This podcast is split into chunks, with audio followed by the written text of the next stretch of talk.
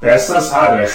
E agora uma homenagem ao rádio, uma, uma, uma, linda homenagem feita pelo cara que mais gosta de rádio que eu conheço, professor Marcelo Abud.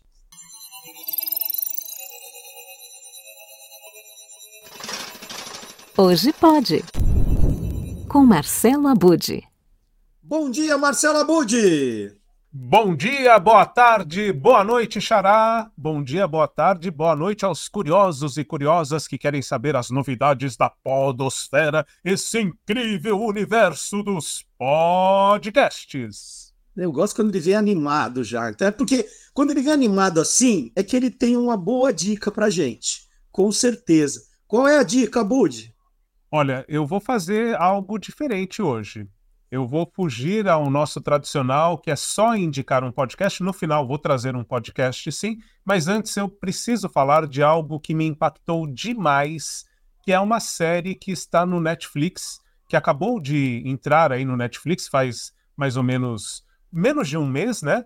E que tem como nome Toda Luz que Não Podemos Ver. É baseado em um livro desse que é com esse mesmo nome, né? Toda Luz que Não Podemos Ver e que tem quatro episódios de cerca de 50 minutos. Eu assisti de uma vez só, Marcelo Duarte. Não consegui parar porque é extremamente interessante. Bom, então me conta. Agora você tem que me convencer a assistir também. É, e eu vou te convencer e, e também justificar porque é que eu estou falando de uma série de, né, do Netflix aqui no hashtag Hoje Pode. É porque o assunto tem a ver com rádio, que é o nosso né, norte aqui sempre, a gente fala do podcast como uma continuidade do rádio, a gente faz podcast como uma sequência do que é o rádio, né? Mas a série ela conta como o rádio foi usado de forma extremamente intensa e mágica durante a resistência francesa à invasão nazista. Então é, é algo que acontece lá em 1944, durante a Segunda Guerra Mundial, né? E, e, é muito interessante que esse mesmo meio de comunicação que uma década anterior tinha sido já utilizada pelo Hitler, o Hitler tinha percebido o poder do rádio para justamente transformá-lo em uma arma de guerra, né? obrigando as pessoas a ouvirem única e exclusivamente a emissora oficial do governo, ninguém podia ouvir outra emissora então, o, esse mesmo meio de comunicação que lá nos anos 30 havia sido utilizado como arma de guerra pelo regime do Hitler, né?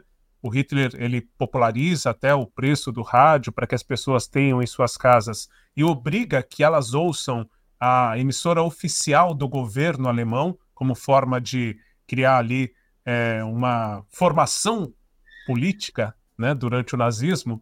É, então, esse mesmo meio de comunicação ele vai ser usado também agora, nesse momento lá na França, como acontece na Revolução dos Cravos em Portugal, como acontece, de certa forma, aqui no Brasil, na Revolução de 32, aqui em São Paulo, mas enfim, o rádio vai ser usado de uma outra maneira, e nesse caso especificamente da série, como uma forma de comunicar esperança em meio à destruição. É, a série, como eu falei, é ambientada em 1944 agosto de 1944, mas ela tem flashbacks que remetem a 10 anos antes e também a 4 anos antes. Isso dá uma aliviada, né? Porque em meio àquelas cenas do cenário mais é, forte das atrocidades que são cometidas durante o nazismo, a gente tem períodos anteriores em que a vida não estava fácil, mas havia uma certa é, esperança. E, e, então, Toda Luz que Não Podemos Ver, o nome dessa série da Netflix, tem como protagonista uma jovem cega. Ela se chama Marie e é, além dela, né, como personagem principal, também há um destaque para um soldado que é obrigado, que, na verdade é um jovem que é obrigado a se alistar no exército alemão. É a única forma dele se manter vivo. E esse soldado se chama Werner e ele cresceu em um orfanato, Marcelo Duarte, é, como um gênio na construção de aparelhos de rádio. Com oito anos de idade, ele já desmontava e montava os aparelhos que eram de galena, né? aqueles aparelhos que, é, enfim, se montavam para ouvir rádio com uma agulhinha, a pedra semipreciosa, enfim, tudo isso é mostrado ali na infância dele no orfanato. E o que vai ter de interessante é que os destinos tanto dessa jovem, a Marie, quanto desse que acabou sendo obrigado jovem soldado alemão, né, o Werner, é, vão se encontrar porque a missão desse soldado na França passa a ser justamente localizar transmissões de rádio clandestinas. E a Marie, ela justamente, ela fazia transmissões lendo poesia, lendo é, o romance do Júlio Verne, o 20 Mil Léguas Submarinas, e tentando se comunicar com o pai e com o tio que estão distantes dela naquele momento. Ela está sozinha nessa casa, se mantendo escondida né, e fazendo essas transmissões. E aí vem toda essa magia. Eu não vou dar spoilers, mas o rádio é o que mantém a sintonia entre esses dois jovens que estão em lados diferentes do conflito. E outro ponto de ligação entre eles é um professor que ambos cresceram ouvindo. Um professor que tinha como missão transmitir é, justamente a verdade, os fatos e não opiniões, transmitir literatura usando o rádio também de forma clandestina. Esse professor, ele transmitia na frequência 1310 e tinha sido soldado durante a Primeira Guerra Mundial. As imagens que o atormentavam o tempo todo, ele se fecha num quarto e começa a transmitir pela paz. Né? E a frase que ele usa, que é uma chave no filme, é que a luz mais importante no mundo é toda a luz que não podemos ver, ou seja, a clareza, o que elucida a razão é a luz que não podemos ver e que é a chave dessa série. Oh, você fez me lembrar do filme Bom Dia Vietnã. O Robbie Williams não era radialista também? Era radialista, é, é uma outra pegada, né? Porque ele era um radialista que, na verdade, é mandado ao Vietnã para animar os soldados, para fazer uma transmissão que deixasse eles empolgados ali durante a guerra. É uma outra pegada, né? Tal, mas que tem também esse papel do rádio durante um período de guerra, né? Também, também é bem interessante. Bom, é, vamos sair da televisão e vamos para o podcast, então? Você é, falou vamos... que tinha podcast para indicar também. Exato, exato. Eu fiquei me perguntando, né? Na verdade, já tinha lido a respeito, mas eu fiquei me perguntando sobre é, se naquela era do rádio ele foi tão utilizado como um meio de comunicação, como arma de guerra, como é que o podcast, que hoje permite que as pessoas transmitam de qualquer lugar, né, com um celular, com alguns recursos, ele tem sido utilizado nesses conflitos atuais, né? E aí eu, na verdade, é, cheguei a um podcast que tem sido bastante comentado desde o começo do conflito entre Rússia e Ucrânia, né? e, e que, junto com outros que falam sobre o assunto, esse é específico direto ali do front, né? direto do, do, de onde estão acontecendo as cenas atrozes de um conflito. Né? Independentemente do lado, são cenas muito chocantes. Né? É um podcast que se chama Fighting for Ukraine, brigando pela Ucrânia, e que um jornalista, um radialista, ele se alista no exército voluntariamente para justamente ir lutar lá. Ele está lá lutando durante a guerra como, como um cidadão ucraniano e nos intervalos do momento em que ele está atuando mesmo como soldado do exército, ele produz o podcast. É o Yuri Matsarsky. Não sei se é exatamente assim a pronúncia, mas é esse jornalista de rádio que se alistou no exército e, quando chegou lá, resolveu começar a fazer esse podcast. Ele conta com aliados de outras partes do mundo como voluntários. Então, tem gente que edita para ele, ele manda o material e, e edita, publica, é, tem a transcrição. Então, ele tem aliados em outras partes do mundo que ajudam a esse podcast ser publicado também. É, ele, ele... Ele, é, ele é narrado em ucraniano? Não, é em inglês. É, a ideia é falar com o Ocidente do que está acontecendo por lá. Então a ideia é expandir, é levar para fora, né? Então o inglês foi a língua escolhida e aí a gente tem alternativas, né? Hoje, enfim, muitas alternativas para traduzir um podcast já. Inclusive tem uma coisa que está chegando aí, um colar que você já coloca e grava vozes e traduz para outra língua. Bom, mas vamos, vamos para o básico. A gente pode pegar a transcrição que está ali, os, os episódios são curtos, né? São episódios de quatro minutos, mais ou menos, e diários. Então dá para pegar a transcrição, jogar no Google Tradutor e entender muito bem o que está sendo transmitido ali por ele, né? Existem alguns programas hoje também de inteligência artificial que já dublam. Então, se alguém quiser explorar alguns desses recursos, também é possível né, ter a, o áudio em português daquela narração que é feita originalmente em inglês, nesse caso do, do Brigando pela Ucrânia. Né? É, temos trailer? Temos um trailer. Na verdade, o que eu fiz é justamente um pouco disso que eu falei.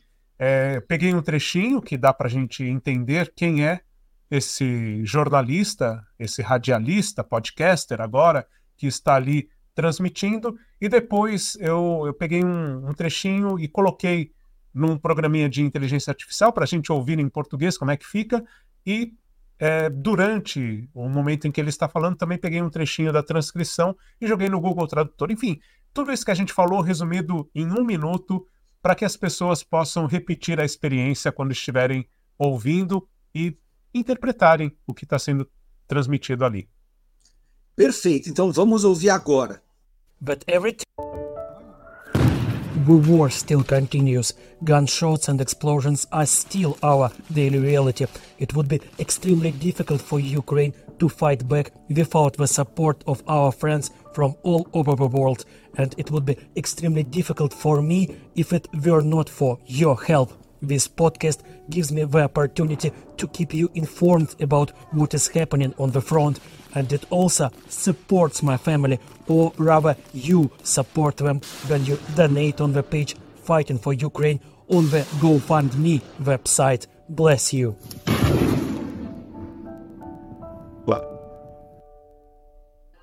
Fascism, aggressive imperial ideology of Japan, and a bunch of other smaller but still inhuman regimes.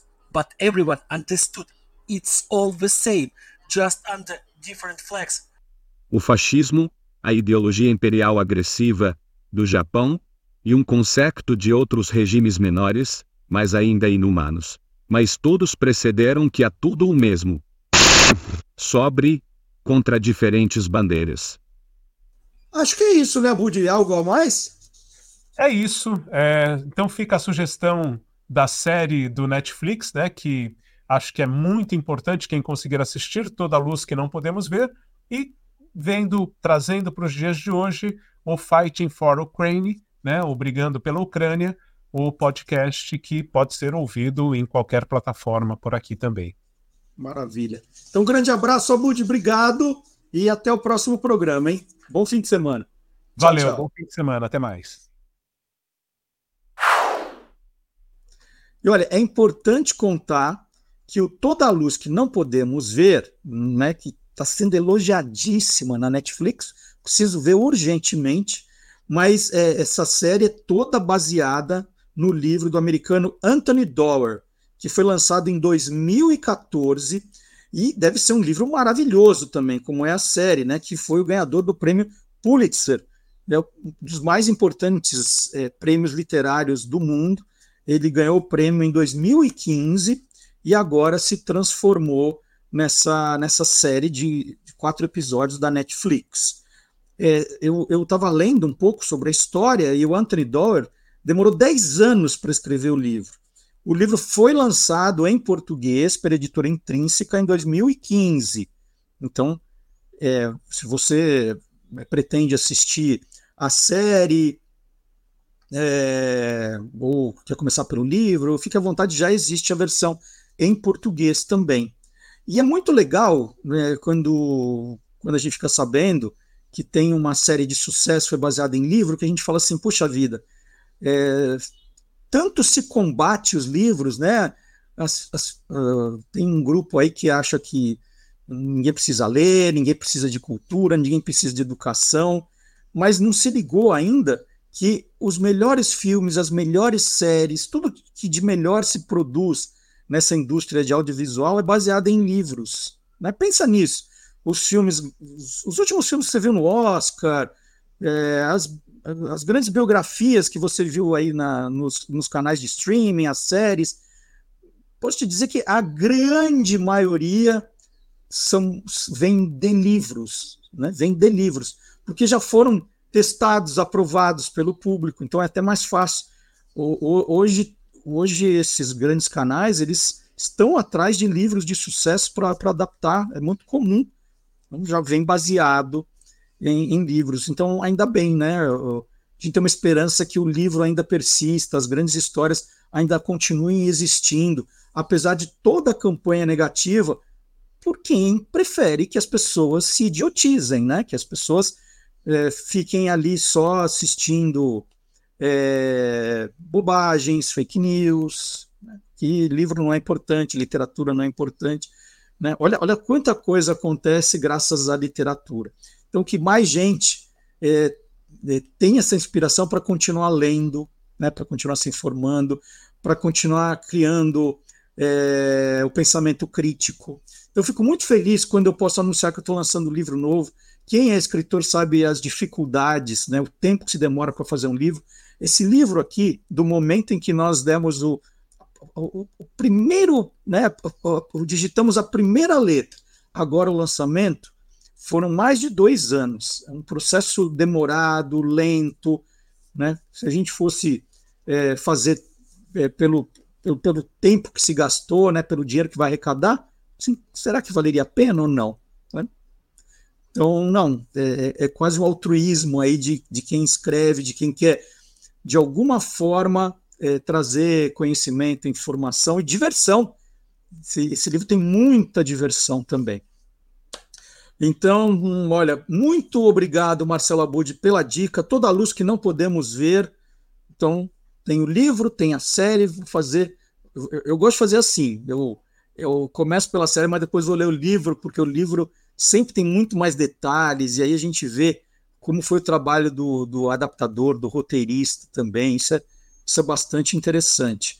Outro que eu acabei de ver na Amazon Prime Video foi Days Jones and the Six, também que começou como um livro, livro que eu já tinha, já tinha lido.